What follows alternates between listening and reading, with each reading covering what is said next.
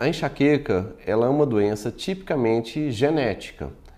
Ela afeta de maneira genética praticamente iguais às pessoas, mas a manifestação é diferente. De 10 homens é, que têm genética de enxaqueca, um manifesta.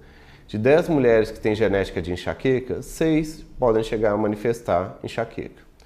Só que não só a enxaqueca, a pessoa comumente tem outras doenças juntos da enxaqueca, como por exemplo, ansiedade, pode ter também depressão e pode ver até doenças mais graves, como AVC, pode ter outras doenças como inflamações crônicas de seios paranasais, que pela inflamação crônica ou uma sinusite crônica pode irritar o nervo trigêmeo e facilitar de ter enxaquecas, pode ter hipertensão por conta da contínua dor, com contínuo abuso de medicamentos. O próprio abuso de medicamentos e dependência de medicamentos é outra comorbidade associada à enxaqueca.